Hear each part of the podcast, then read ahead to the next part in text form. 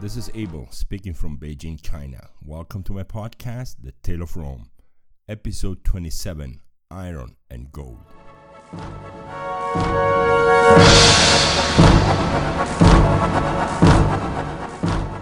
Last week we saw Brennus and Quintus Sulpicius holding meetings to decide the fate of Rome. Both sides were exhausted.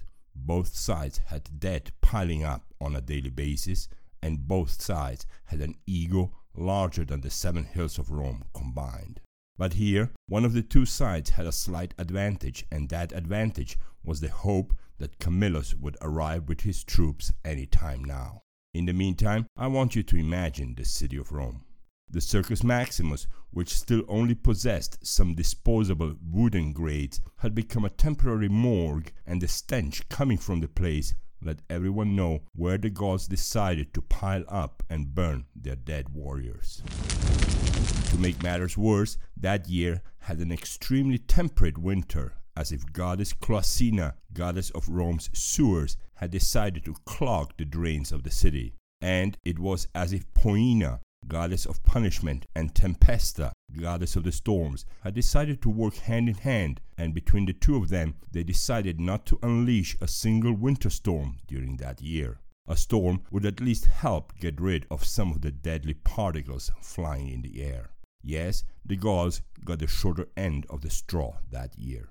From the cattle market just south of the city bridge all the way to the Porta Capena in the southeastern corner of Rome, everything was burning, melting, and otherwise getting spoiled. This was the Rome that Marcus Furius Camillus was about to save according to the version the Romans described. So, while Camillus was getting ready to leave Veii and march onto Rome, and while Gauls and Romans debated where they were going to finish their transaction, the situation was getting worse with each passing day. And yes, there is two major versions of all this. So, first, let's go with the version accepted by modern historians today. But before that, let's get over to our Latin word of the week. Last week we had the word praedium, and this time again I'm going to make it very, very simple. Very fittingly, in this episode, where Romans will see themselves fighting back for their land, the word praedium means land or property in the strict sense how we use the word real estate in English today. So, praedium is not land when we want to say something like this is the land of the Greeks or something like the promised land, but rather it is the way we would say how much land do you own or I have acquired 2 acres of land.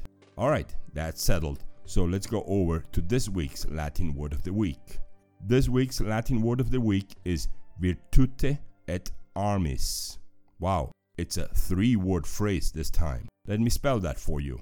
V I R T U T E space E T space A R M I S.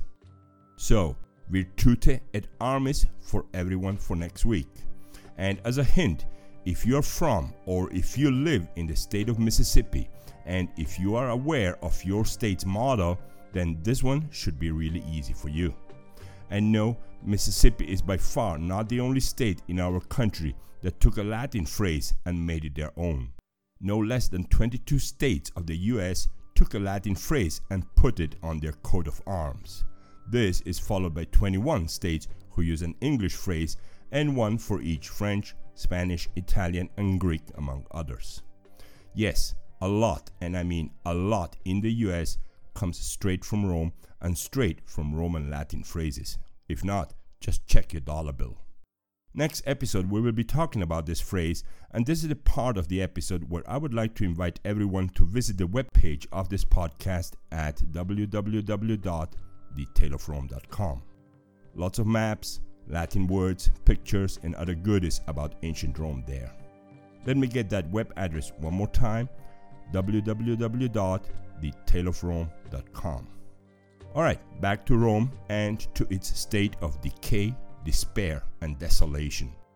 Personally, I have often wondered how those few Romans who went down the Capitoline Hill to negotiate with the Gauls were reacting to the states of things once they saw the streets, buildings, parks, shops, and workshops of Rome. I imagine they were very, very worried.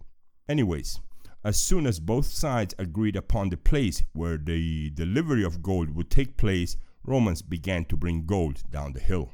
And yes, it was gold because that was the only method of payment the Gauls were accepting, and it was gold because, well, Brennus had been looking for it all over the city and they hadn't found much. But now the gold was coming, and it was coming down the hill in heaps, big heaps of gold. A scale was set up in the place, and according to historians, a ransom price of 1,000 pounds of gold was set up. When the Romans began to weigh the gold, they soon realized that the scales had been fixed, and their pounds did not come out to weigh the same. In fact, for every seven or eight pounds of gold, the Romans were losing almost a pound. When the Romans complained about the tampered scales, Brennus, in a fit of rage, added his own sword to the other side of the scale further increasing the difference against the Romans. According to legend, Brennus pronounced the famous words Vae Victis at that time, which translates into something like Woe to the conquered, meaning that the Romans, since they lost on the battlefield, had to pay to get rid of the Gauls and had therefore no rights to ask for fair treatment in this deal.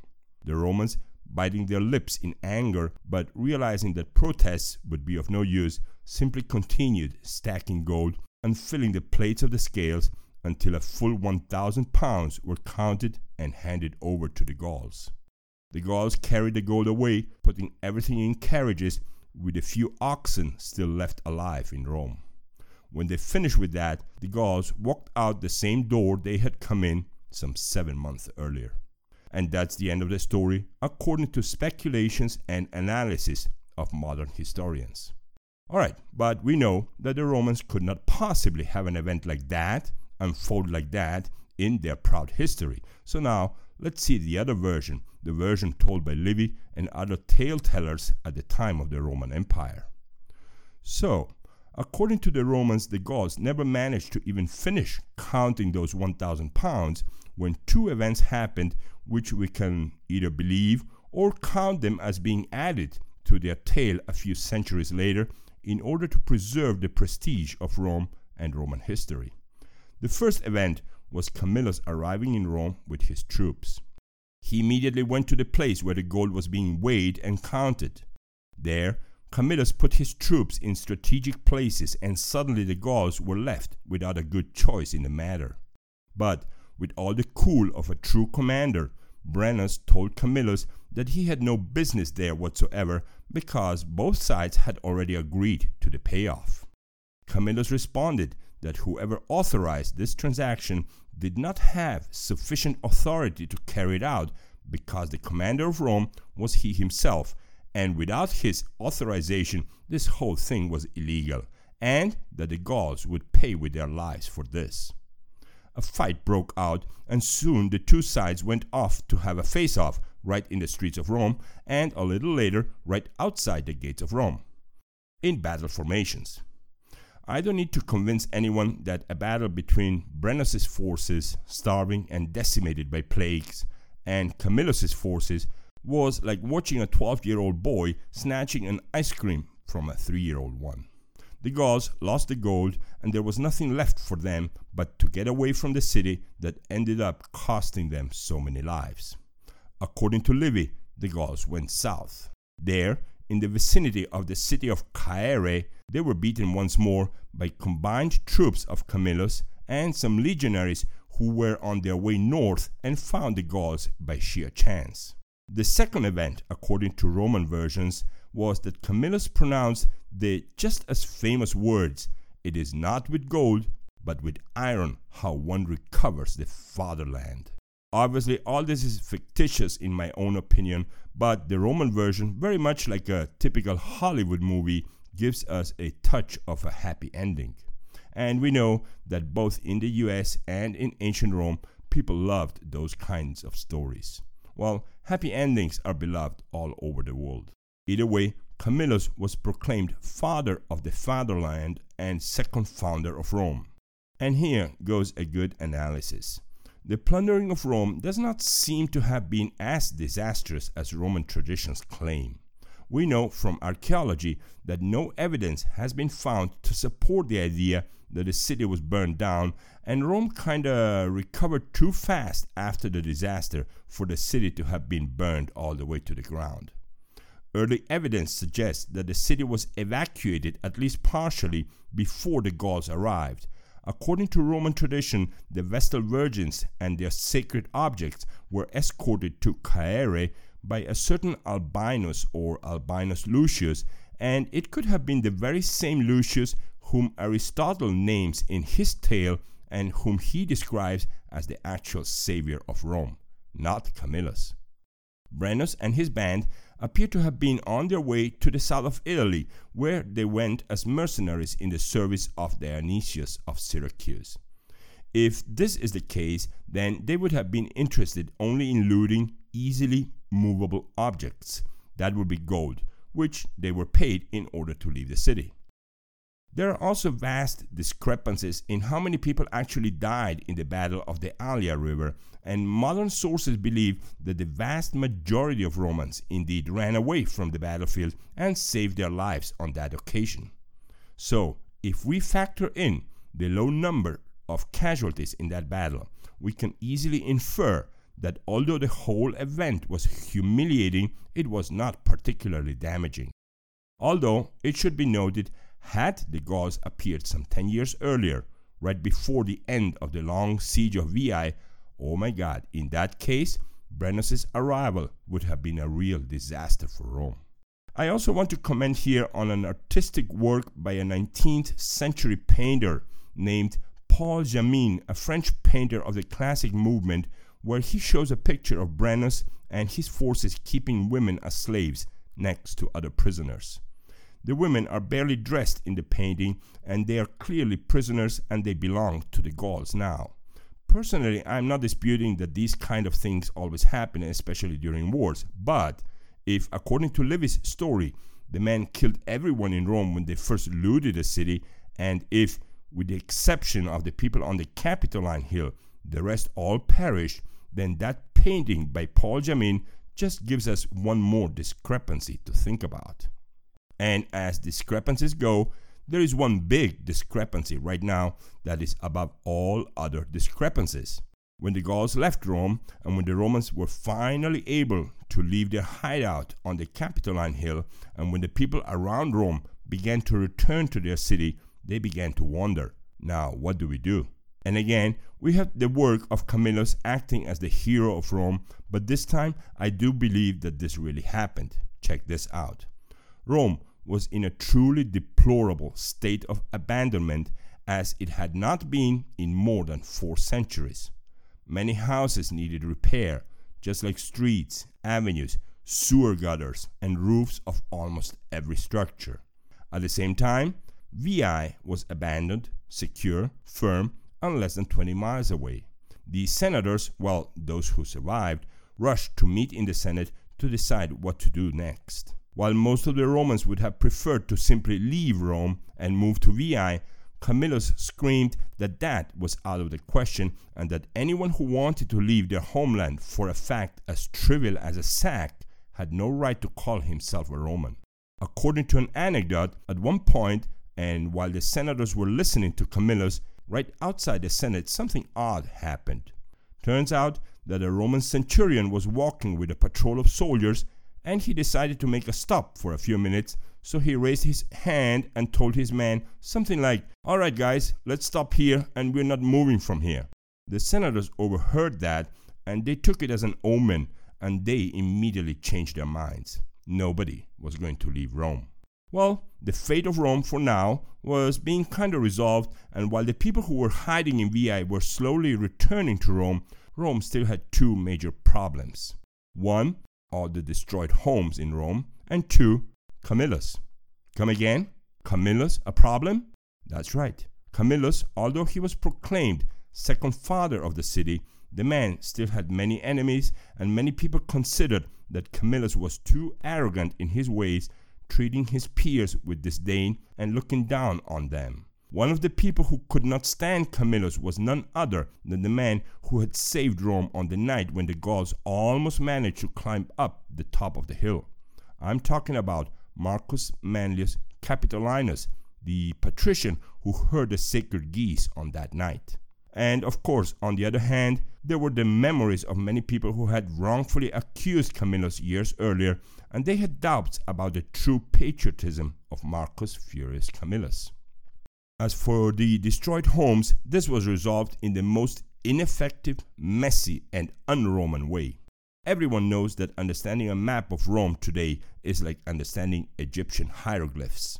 But on the other hand, we said that the streets of Rome, laid out by good old Tarquin the Elder, the first of the Etruscan kings, were all straight, perpendicular to each other, and otherwise extremely well planned. So what happened? It turns out that after the sack of Rome, people began to rebuild their homes and the access to their homes, their streets, without any city managed plan. No authority was in charge to regulate the rebuilding of Rome. Construction of houses was so urgent that the Romans took materials from wherever they found them and just used them. Nobody asked for a permit and nobody had permits to issue. The situation was so drastic that there was no time to establish a clearer vision of Rome after the sack. Nowadays, we know that all the cities that the Romans founded in their next 10 or so centuries shine by their straight, wide avenues. But Rome? Rome had no cure. That's right, after the citizens grabbed and seized bricks and rocks, and after they built their new homes, Rome was beyond any fixing. Streets went in zigzag, they crossed each other in angles that defied any logic, and even sidewalks were of different width as you would walk along one same street depending on the whim of the homeowner that just built that sidewalk. And when Aeliana arrived in Rome after walking for three whole days from Veii, she found that Lucius was trying to surround his former ground with stones that he himself, along with one slave, had managed to pry loose from a nearby sidewalk. Lucius was in a rush because another neighbor was doing the exact same thing, and that meant that Rome was built on a first come, first served basis. Whoever arrived first and whoever created his own perimeter first set the standard for that street. Yep, that's how bad it was. Problems will be dealt with later, but right now, the most important thing was to secure one's own land. Lucius's home, not too far from the river's shore and in the poorest neighborhood of all Rome, had been devastated by that very first fire, and when Lucius saw his house for the first time after he returned to Rome, he could hardly recognize it. A single wall remained, but everything that was inside, well, it was all gone. Without uttering a single word, Aeliana began to help Lucius and that slave, and when they believed that they had a pretty good perimeter, almost equal to the one they had before, they rested for a minute. They sent the slave to fetch water, and Lucius asked the slave if he knew where the other 19 slaves went. The slave just shook his head. Nobody knew. The recovery had begun, but just when Lucius and Aeliana thought they would have a little rest, the trumpets of the gates started to blare. Hundreds of Volsci were approaching from the other side of the horizon, and Rome had to really fast defend itself. As we will see in our next chapter, starting all over again was not easy. Sometimes you didn't even have time to set up a frame of a door, and bam, you had to go out and fight enemies so that that door and that house of yours would remain yours. And aside from rebuilding their home, we do have important news in our little family saga. A few months after being back in Rome, Aeliana told Lucius that the goddess Vesta had given them a blessing. Aeliana was with child. So, we will see about that in our next episode. We will also see the end of two people who hated each other for more than two generations Marcus Furius Camillus and Marcus Manlius Capitolinus. This and much more we'll see in our episode 28 The Tarpeian Rock. Thank you for listening, and until our next episode.